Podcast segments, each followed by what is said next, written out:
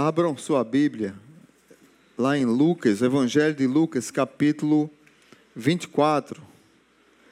Evangelho de Lucas, obrigado ao louvor por esse tempo precioso agora. Evangelho de Lucas, capítulo é o 24. É um texto conhecido. Se você perguntar a mim quais foram os textos que eu mais preguei na minha vida, ah, em, em, em, contando nossas igrejas e outras que eu vou, é segundo Samuel, capítulo 9, a história de Mefibosete. E os discípulos no caminho de Emaús. Eu amo demais essa história e hoje vou trazer uma reflexão nela. Ah, já faz alguns anos que eu não prego aqui na igreja sobre os discípulos no caminho de Emaús. Hoje eu queria trazer muita gente nova que não conhece ou que pouco ouviu falar, obrigado querida, pouco ouviu falar sobre os discípulos no caminho de Emaús. É Lucas capítulo 24, a partir do verso 13 até o verso 35. Verso 13 ao 35. Diz assim a palavra de Deus: No caminho de Emaús. Naquele mesmo dia, dois deles estavam indo para um povoado no chamado um povoado chamado Emaús, a 11 quilômetros de Jerusalém. Algumas versões diz 13 quilômetros, outras 12, né? Outras 11 que diga. Verso 14: No caminho conversavam a respeito de tudo o que havia acontecido. Enquanto conversavam e discutiam, o próprio Jesus se aproximou e começou a caminhar com eles. Mas os olhos deles foram impedidos de reconhecê-lo. Ele lhes perguntou: Sobre o que vocês estão discutindo enquanto caminham?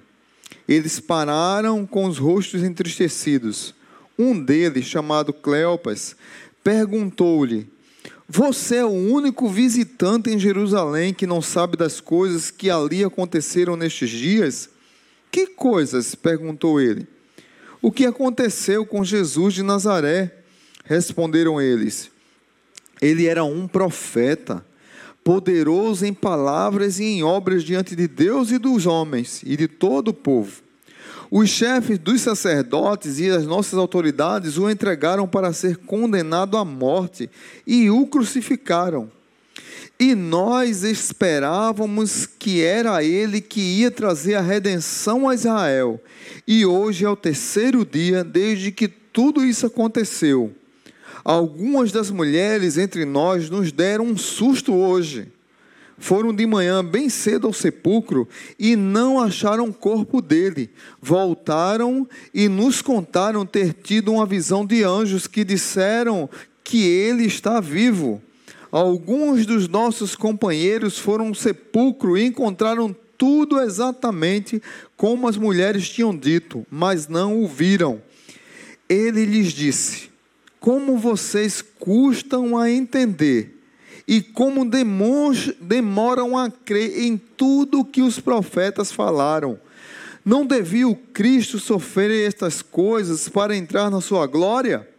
E começando por Moisés e todos os profetas, explicou-lhes o que constava a respeito dele em todas as Escrituras. Ao se aproximarem do povoado para o qual estavam indo, é, para o qual estavam indo, Jesus fez como quem ia mais adiante. Mas eles insistiram muito com ele: Fique conosco, pois a noite já vem, o dia já está quase findando.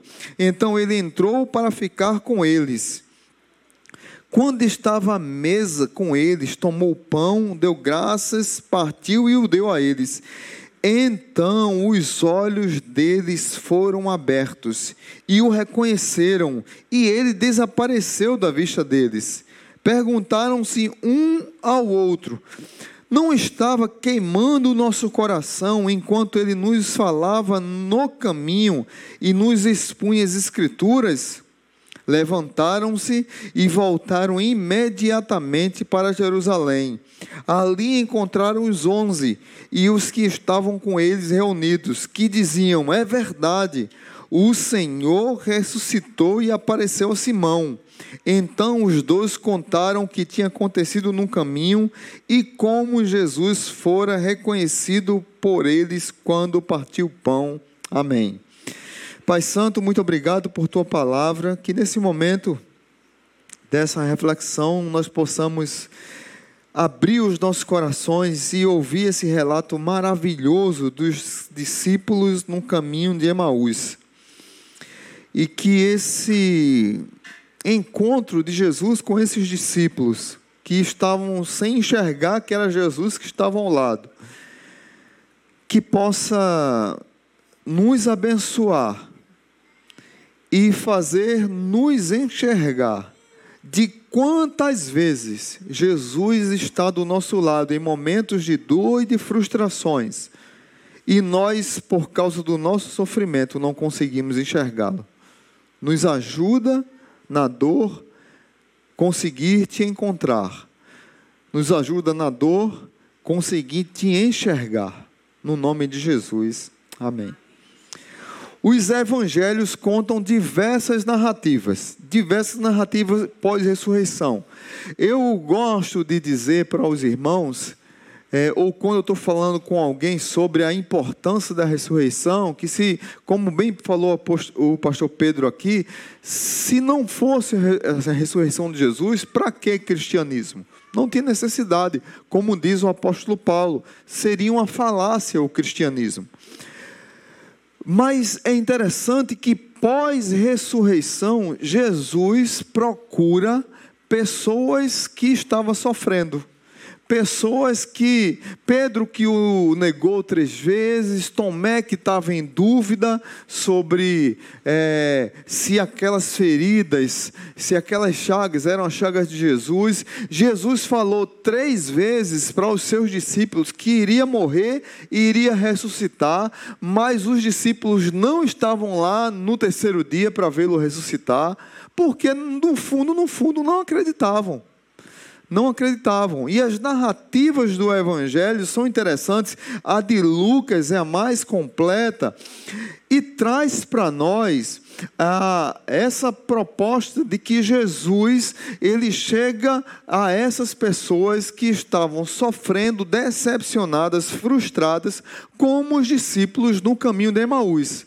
Esses aqui estavam extremamente decepcionados. O castelo de areia deles caiu, porque foi um castelo de areia. Eles estavam indo, como diz alguns estudiosos, Emaús é um caminho da tristeza. Quem está indo para Emaús é quem está desistindo da caminhada. Quem está indo para Emaús é quem está desistindo da Jerusalém, quem está desistindo da pregação do Evangelho, quem está desistindo da verdade, do, do caminho da verdade e a vida. Mas deixa eu dizer uma coisa para vocês. Quase todos nós passamos por uma perda de fôlego espiritual, passamos por crises existenciais ou espirituais que assim como os discípulos num caminho de Emaús, nos levam a ir contrário ao caminho de Jerusalém. Jerusalém estava fervilhando. Jesus havia ressuscitado. Os soldados diziam que os discípulos roubaram seu corpo para dizer que ele havia ressuscitado. Mas mentira, porque Jesus estava vivo. E os próprios soldados viram ah, os discípulos estavam com medo e se trancaram em algumas casas. Por quê? Porque Jerusalém estava fervilhando. A notícia da ressurreição de Jesus se espalhou como um rastilho de pólvora. Mas o coração desses discípulos que estavam indo para Emaús e não, eles também não acreditaram nas mulheres que viram, Jesus, é, que viram o túmulo vazio de manhã. A prova é tanta que eles dizem: Olha, hoje de manhã algumas mulheres disseram isso, mas ninguém creu. E, e nós também não cremos, a gente está indo embora. Acabou para a gente. Muitos de nós somos assim.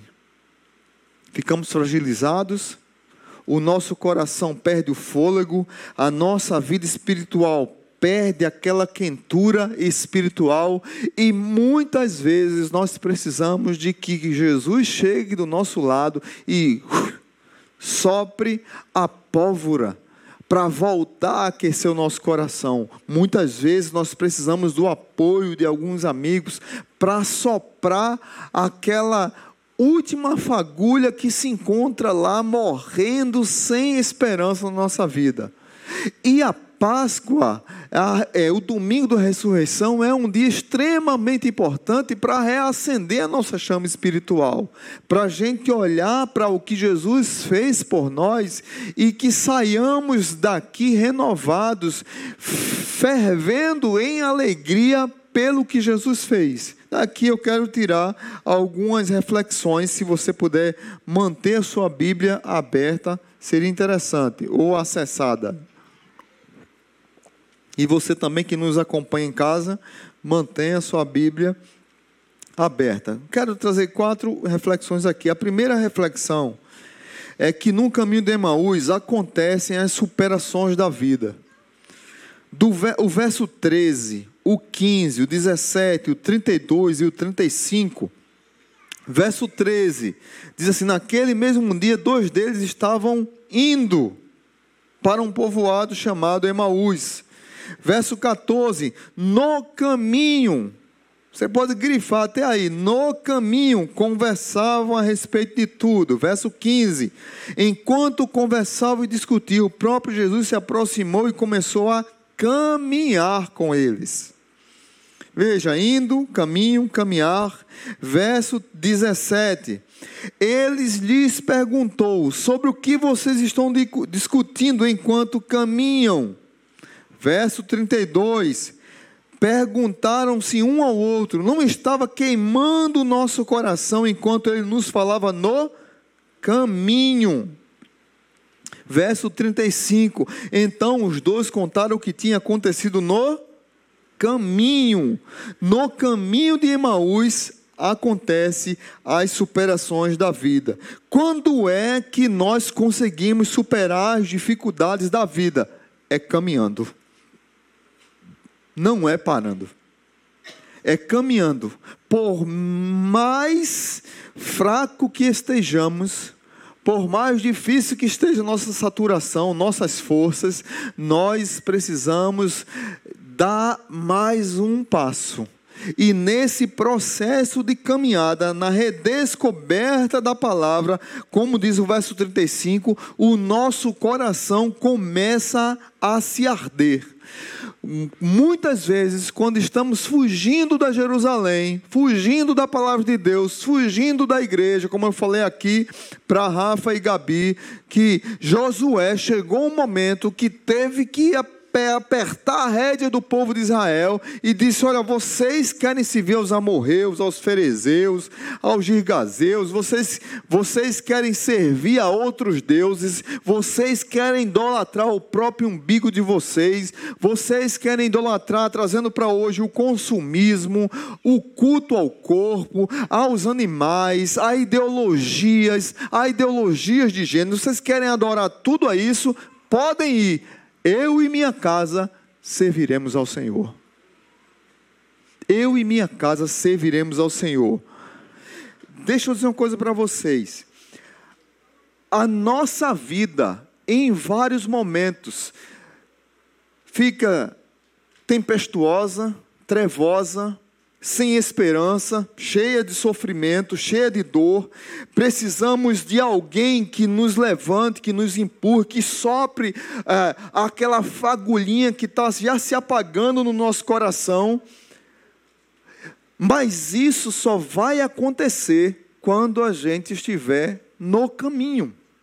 A gente precisa caminhar. Se você perceber aqui, os discípulos estavam frustrados, estavam dando as costas para o projeto de Deus na sua vida e indo para o projeto pessoal e abandonando o projeto de Deus, mas eles estavam de alguma forma caminhando e abrindo o coração, rasgando o seu coração.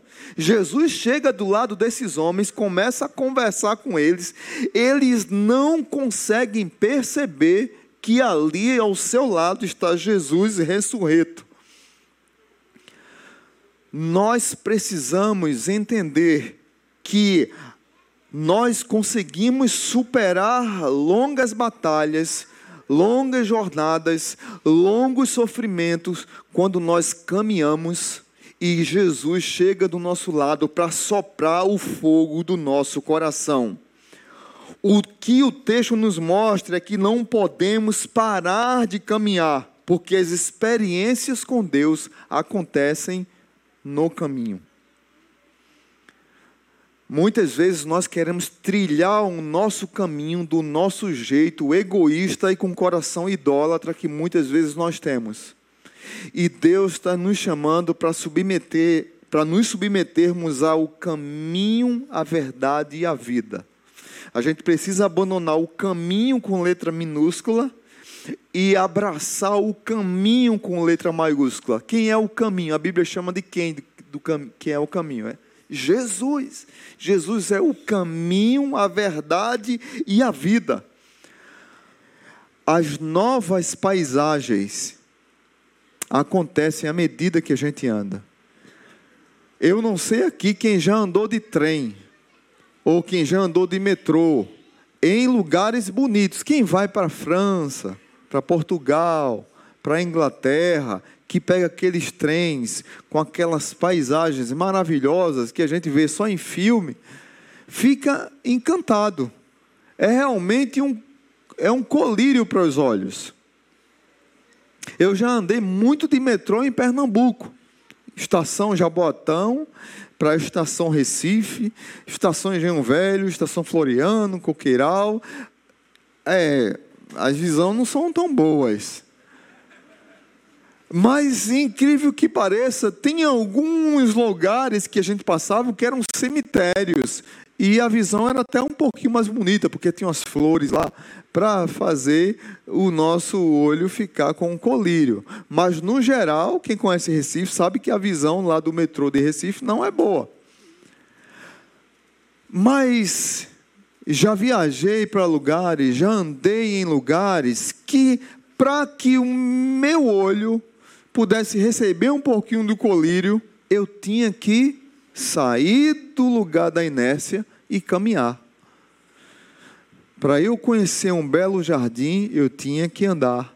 Para eu conhecer uma cachoeira, eu tinha que caminhar mais um pouco. Para eu subir e ter uma visão maravilhosa é, é, de algum lugar, eu tinha que escalar uma montanha. E eu tive coragem, fui, levantei. Como você, quando viaja, quando você vai para alguma viagem com a família, ou com sua esposa, ou com seus, junto com seu, com seu cônjuge, você vai viajar no lugar e você põe lá na agenda para conhecer lugares.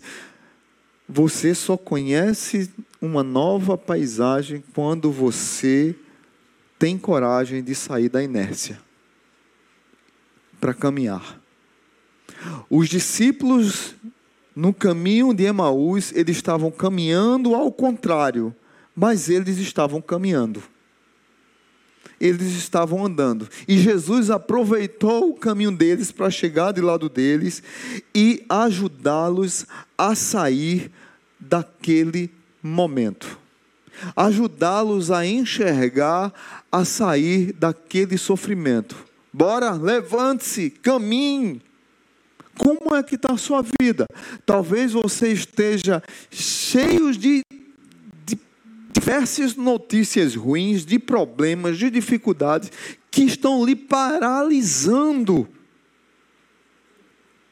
Jesus está te convidando para uma caminhada, em vez de parar, estancar, desistir. Levante-se e caminhe. Comece a reclamar mas reclame para a pessoa certa. Jesus está do teu lado para ouvir o teu clamor. Amém? Então, no caminho de Emaús acontecem as superações da vida. Você supera as dificuldades da vida caminhando. Segunda lição está no verso 16. A segunda lição está no verso 16. Mas os olhos deles foram impedidos de reconhecê-lo. No caminho de Emaús está o que procuramos, apesar de não vermos.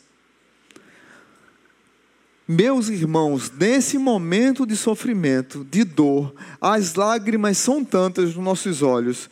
Eu fico tentando imaginar os discípulos no caminho de Emaús chorando, mas chorando muito, ao ponto de não conseguir enxergar quem está do lado. Uma vez eu perguntei ao professor, mas professor não tem, professor de grego, não tem condições, nada, como, o que é que diz o grego? Me ajude aí. Porque eles não reconheceram Jesus. E aí ele disse, olha, o texto original, ele dá a ideia de que é algo tão, é algo tão real, tão plausível, que parece ser impossível de ter acontecido. Por isso que os cegou. O fato de Jesus estar do nosso lado no momento mais dolorido, mais terrível, mais sofrido da nossa vida, na maior crise da nossa história, a gente está com tanta dor, com tanta lágrima nos olhos, que o básico é olhar para quem está do lado e perceber que tem alguém ali do lado, e esse alguém é Jesus, e a gente não consegue enxergar que é Jesus. Do nosso lado está quem procuramos, apesar de não vermos. Aqueles homens estavam muito frustrados, os olhos encharcados. E a ideia que o professor disse é: nós não estamos preparados para enxergar a possibilidade do absurdo. A dor é tão forte que nos tranca para ver o óbvio. Tem uma história engraçada, interessante, que aconteceu com Rubem Braga. Rubem Braga é um cronista brasileiro escritor de várias crônicas é, muito boas. Rubem Braga estava no avião é, e ele sentou na cadeira é, perto do corredor e quando ele olhou do lado tinha uma pessoa lendo um dos seus livros. Ele tem vários livros escritos. E a pessoa estava lendo um dos seus livros, só que aquelas, aqueles leitores vorazes que estavam lá comendo o livro.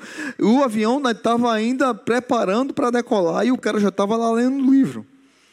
E aí Rubem, é, Rubem Braga foi e perguntou: Você está gostando desse livro? Aí ele, o cara quando está lendo não quer ser perturbado, ele olha por cima do óculos, né? Não é assim? Aí ele olhou por cima do óculos, sem prestar atenção quem estava perguntando, e disse: Gosto demais desse autor. E esse livro específico, você está gostando? Gostando muito e não gostaria de ser incomodado. O autor do livro que estava perguntando, né? O avião subiu, o cara lá lendo, comendo o livro, Rubem Braga esticou, descansou, dormiu. Quando o avião pousou, Rubem Braga se levantou, puxou sua malinha e foi para a fila para sair. O cara que fechou o livro e disse: ah, Aquilo é Rubem Braga? Cutucou quem estava do outro lado aqui. Aquilo é Rubem Braga? Ele disse: É, é Rubem Braga. E onde ele estava sentado? onde ele estava sentado? Estava do lado dele. E ele perdeu uma hora, duas horas, três horas de conversar com um dos seus autores favoritos, por causa da sua sanha, por causa da sua chatice, da sua ranzinzice, de não observar quem está do lado. Muitas vezes nós somos assim. E o que é aquilo que está do nosso lado, a gente não enxerga. Jesus está do nosso lado, apontando o caminho, dando a solução, muitas vezes simples e muitas vezes a solução para o nosso choro, para a nossa dor, para a nossa lágrima é simples e Jesus está ali do nosso lado. E a gente, por não enxergá-lo, a gente não consegue ver o simples, porque o simples parece absurdo. Terceira lição verso 18 ao 21, olha comigo. Um deles, chamado Cleopas, perguntou-lhe: Você é o único visitante em Jerusalém que não sabe das coisas que ali aconteceram nestes dias? Que coisas? perguntou ele. O que aconteceu com Jesus de Nazaré? Responderam eles.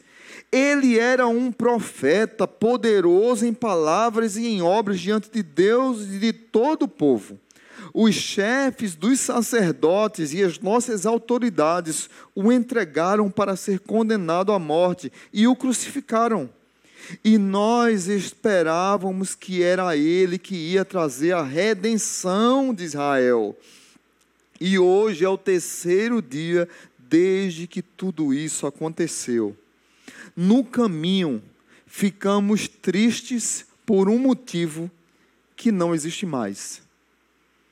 A dor é tão grande, é tão forte, machuca tanto ainda, desespero, sofrimento, a expectativa errada. Esses discípulos alimentaram a expectativa errada, veja lá no verso 21. E nós esperávamos que era ele que iria trazer redenção a Israel. Esse texto aqui está falando de redenção política. Esses homens estavam esperando um Jesus que fosse brigar com o Império Romano. Jesus se entregou para morrer. Esperavam que Jesus fosse empunhar um, uma, uma faca, uma espada, como Pedro que ficou revoltado e a orelha de, a orelha de Malco. Eles esperavam isso. Mas Jesus não veio para isso. Jesus veio para dar vida. A gente queria que Jesus brigasse com o Império Romano, Jesus se entrega. Que Jesus é esse? Hoje é o terceiro dia que tudo isso aconteceu, olha. Eles estavam tristes por um motivo errado. Estavam tristes achando que Jesus estava morto só que Jesus já estava vivo do lado deles, com o corpo glorificado, mas estava do lado dele. Muitas vezes, na hora da dor, nós nos, nós nos sentimos imp, impotentes e desesperados com o tamanho da angústia e da dor. Choramos, ficamos tristes, achando que Jesus morreu, que não tem mais jeito, que não há mais esperança para a nossa situação. E aí, muitas vezes, nós afundamos, junto com a nossa dor, nossos sonhos, nossos planos, nossas esperanças. Mas Jesus está do lado, vivo, reclamando a nós, chamando-nos a nossa atenção para olhar para Ele, para chorar no ombro dele, para andar o caminho com Ele. Deixa eu dizer uma coisa para vocês. Quando Jesus ressuscita, ele coloca todos os poderes que há no mundo debaixo do seu poder. Quando Jesus ressuscita, Jesus diz para a morte: Morte, você morreu. Jesus matou a morte, irmãos. Então, dá para entender? Jesus matou a morte. Tem até um livro interessante que é A Morte da Morte na Morte de Cristo. Jesus matou a morte, ele está vivo. A morte era o último inimigo a ser derrotado. E agora Jesus está vivo, vive e reina para sempre. A grande mensagem que os discípulos não conseguiram entender, o motivo pelo qual eles choraram, não existia mais, porque a morte havia sido vencida pela ressurreição de Jesus. Não há noite trevosa que não desague numa, numa linda manhã. Não há noite, por mais escura que seja, por mais trevosa que seja, que ela não acabe numa varandado de um novo amanhecer, de um sol brilhante. Eles precisavam entender essa mensagem. O maior problema que alguém poderia ter na vida seria viver sem esperança. Na cruz e na ressurreição, na cruz, Jesus nos salvou, se tornou nosso Salvador. Na ressurreição, Jesus se tornou aquele que traz esperança para a nossa vida. É interessante que o apóstolo Paulo Lá em 1 Coríntios capítulo 15, ele diz: E se não há ressurreição dos mortos, também Cristo não ressuscitou. E se Cristo não ressuscitou, logo é vã a nossa pregação e também é vã a nossa fé. Se esperamos em Cristo só nesta vida, somos os mais miseráveis de todos os homens. Ao contrário dos deuses de outras religiões, como eu falei aqui há pouco, ao contrário do, dos deuses, dos grandes profetas e homens de outras religiões, Jesus Cristo não está no túmulo, o túmulo está vazio. Então nós não precisamos chorar por algo sem motivo, como uma criança um psiquiatra chamado Bruno Bettelheim, ele escreveu um livro sobre é,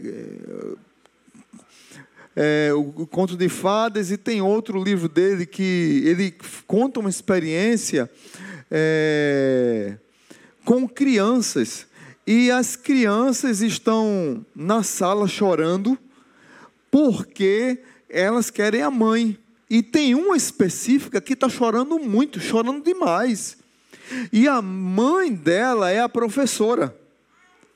E ela diz assim: a mãe abaixa e diz: Filha, por que você está chorando? Porque eu quero minha mãe. Todas as crianças estavam chorando porque queriam sua mãe. Eu quero minha mãe, eu quero minha mãe. Aí a mãe, a professora se abaixa, filha, mas eu sou sua mãe, eu sou a professora. Aí a menina para e cai a ficha que a mãe dela está ali. Aí ela vê as crianças chorando, Aí ela, ah, agora eu quero meu pai. Aí pronto. Chorando sem motivo. Ela chorou porque queria a mãe, a mãe é a professora, ela agora mudou para o pai. Muitas vezes nós somos assim. Mas Jesus ressuscitou e nós não precisamos chorar por um motivo que não existe mais. Por isso que nós podemos olhar algumas músicas que o cancioneiro popular fala sobre o sol da justiça nascer, o sol vai nascer. Tem uma música que eu acho linda que diz: Ei, medo, não, eu não te escuto mais, você não me leva a nada. E se quiser saber para onde eu vou, para onde tem a sol, é para lá que eu vou. Jesus é o sol da justiça. A noite foi de trevas, mas na manhã o sol da justiça nasceu e traz esperança para mim e para você. Amém? Não chore por um motivo que não existe mais. E por último, a quarta lição no caminho de Emaús, Jesus quer ter comunhão, quer ter comunhão conosco verso 28 ao 31, ao se aproximarem do povoado para o qual estavam indo, Jesus fez como que ia mais adiante, mas eles insistiram muito com ele. Fique conosco, pois a noite já vem, o dia já está quase findando. Então ele entrou para ficar com eles. Quando estava à mesa com eles, tomou o pão, deu graças, partiu e deu a eles. Então os olhos deles foram abertos e o reconheceram, e ele desapareceu da vista deles. Após uma caminhada de lágrimas, de choro, de desesperança, Jesus transformou aquela caminhada difícil numa caminhada de esperança, numa caminhada de reaquecer o coração. Meus irmãos, mesmo quando estamos caminhando errados para Emaús, Jesus está do nosso lado, porque Ele nos ama tanto, está do nosso lado, reacendendo a chama, assoprando o pavio que está se, que tá se apagando, para renovar nossa alegria, para o fogaréu voltar a acontecer no nosso coração de novo, ao ponto de nós perguntarmos uns aos outros, como os discípulos perguntaram: por um acaso não ardia, não queimava, não braseava o nosso coração enquanto ele falava das Escrituras? Jesus começou a falar, eu fico imaginando aqui Jesus conversando já a partir de Gênesis capítulo 3, verso 15 quando diz que, que a, a, o descendente da mulher irá ferir a cabeça da serpente e ela ferirá o seu calcanhar, que já era ali o proto-evangelho, a profecia messiânica. Depois Jesus parte para Gênesis capítulo 3 e fala sobre a queda do ser humano, sobre o pecado que entra no mundo.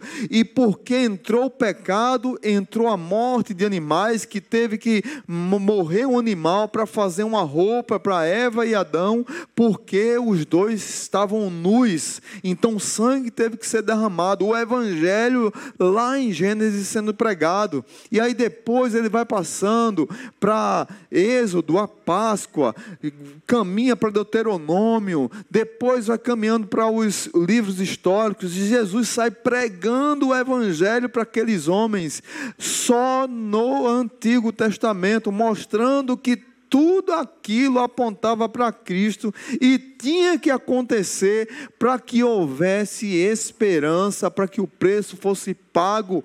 E quando Jesus ia ensinando a palavra, o coração daqueles homens ardia queimava.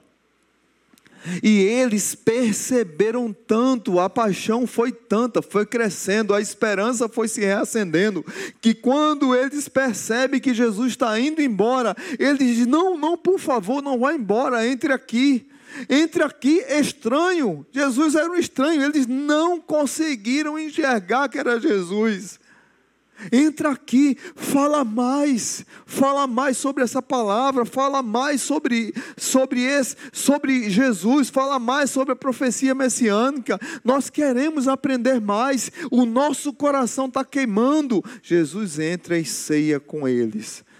Lá em Apocalipse diz que Jesus está à porta e bate. Se alguém abrir, entrarei e cearei com ele. Jesus está falando aquilo para a igreja, para o seu povo que muitas vezes na caminhada se perde, se afasta, fica sem prumo, fica sem rumo, fica sem direção, se decepcionou com alguma coisa, se afastou do Evangelho, não quer mais saber de igreja, não quer mais saber de comunhão, agora está na moda a, a, a o crente EAD, não sou crente EAD, eu vou à igreja, é, é, eu só, só acompanho pela internet, a internet é uma bênção, mas igreja é isso aqui, gente, é gente um do lado do outro, é, é um aquecendo o outro, e justamente o que estava acontecendo aqui. Eles queriam estar com aquele estranho, cear com aquele estranho, comer com aquele estranho, sentar à mesa com aquele estranho, porque aquele estranho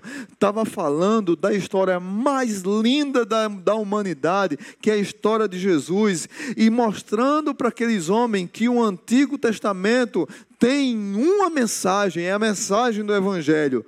Que o Novo Testamento só tem uma mensagem, é a mensagem do Evangelho. E é a mensagem do Evangelho que dá vida a, a aqueles que estão mortos em seus delitos e, e pecados, e é a mensagem do Evangelho que dá esperança para aqueles que estão perdidos, e aqueles que se encontraram com Jesus têm esperança, porque Jesus ressuscitou.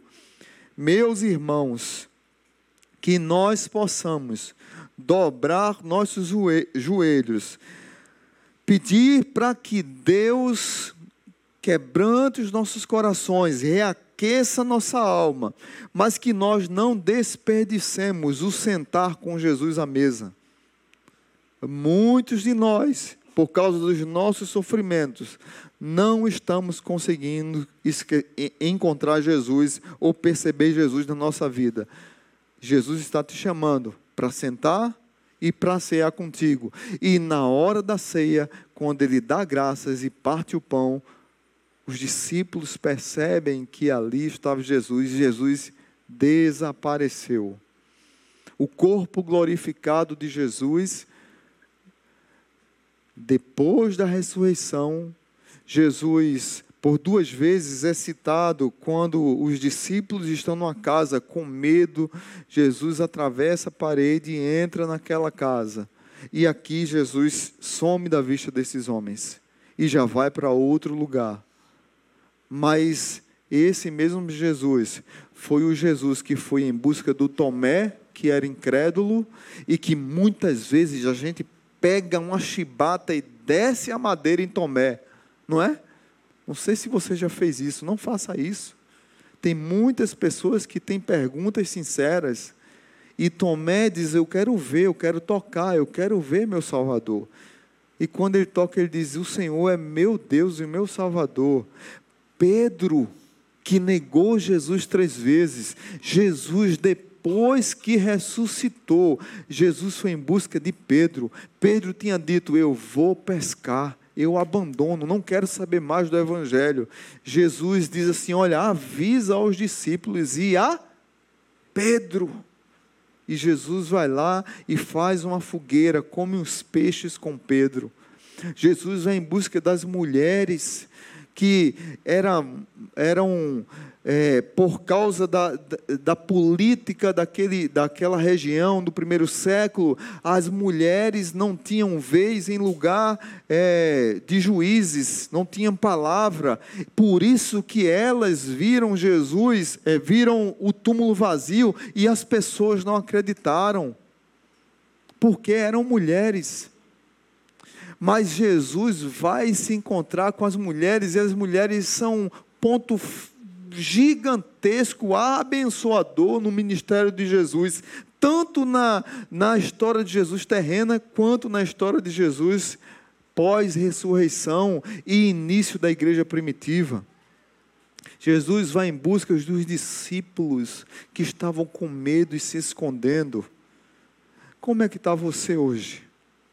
Talvez você esteja igual aos discípulos no caminho de Emaús, com medo, em crises de fé, como Tomé, decepcionado consigo mesmo, e assim feito Pedro, você diz: Vou pescar, desisto dessa caminhada com Deus, e Jesus vai atrás de Pedro. Talvez você esteja como os discípulos no caminho de Emaús. Vou embora para Emaús. Projeto Jerusalém não deu certo, porque o rei morreu o rei que a gente queria que lutasse com o Império Romano está morto. Mas Jesus foi lá em busca de você que estava criando um novo projeto chamado Emaús, para Jesus pegar pela tua mão, abençoar a tua vida, contar uma história para aquecer o teu coração e dizer: volta para Jerusalém. Talvez você esteja precisando voltar para a comunhão com a igreja. Talvez você precisa tomar a decisão de dizer: "Obrigado, Senhor, porque o Senhor morreu por mim na sexta-feira. Sábado foi de silêncio e dúvida, mas na segunda-feira, mas no domingo o Senhor ressuscitou." Como dizia um pregador do passado, sexta-feira foi uma péssima notícia. Saiu nos jornais, jornais da Palestina, estampado nos jornais da Palestina: ele está morto. No sábado frio, o sábado triste, o sábado silencioso e tenebroso. Um sábado que trazia vazio. Os jornais continuavam publicando. Ele morreu, agora surge uma nova era, um novo tempo. Mas domingo de manhã, bem cedo, saiu um novo jornal. E em letras garrafais diz assim: extra, extra. Ele ressuscitou.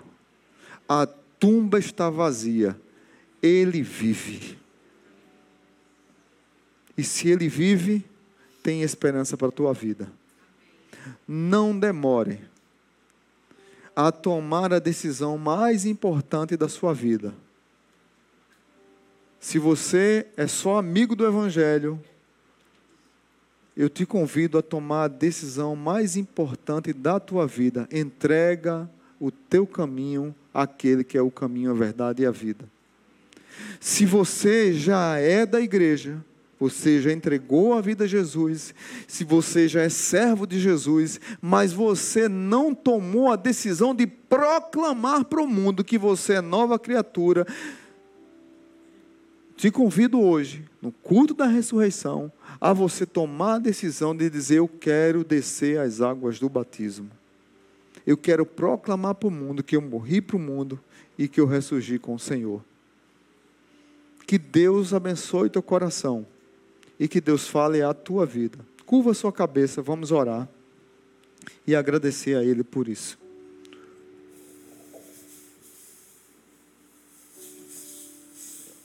Pai bendito, muito obrigado por esse dia. Obrigado pela ressurreição do Senhor, pelo teu cuidado sobre nós, pela direção do Senhor em nossa igreja, em nossa caminhada, por esse culto abençoado. Pai, se tem vidas aqui que precisam tomar a decisão para entregar suas vidas a Jesus e dizer assim: Pastor, eu entendi a mensagem, ouvi Deus falar comigo hoje, Jesus está do meu lado em todos os momentos e quantas vezes eu relapso, não percebo que Deus está me conduzindo. Mas eu quero hoje dizer que eu creio que Jesus entregou sua vida por mim.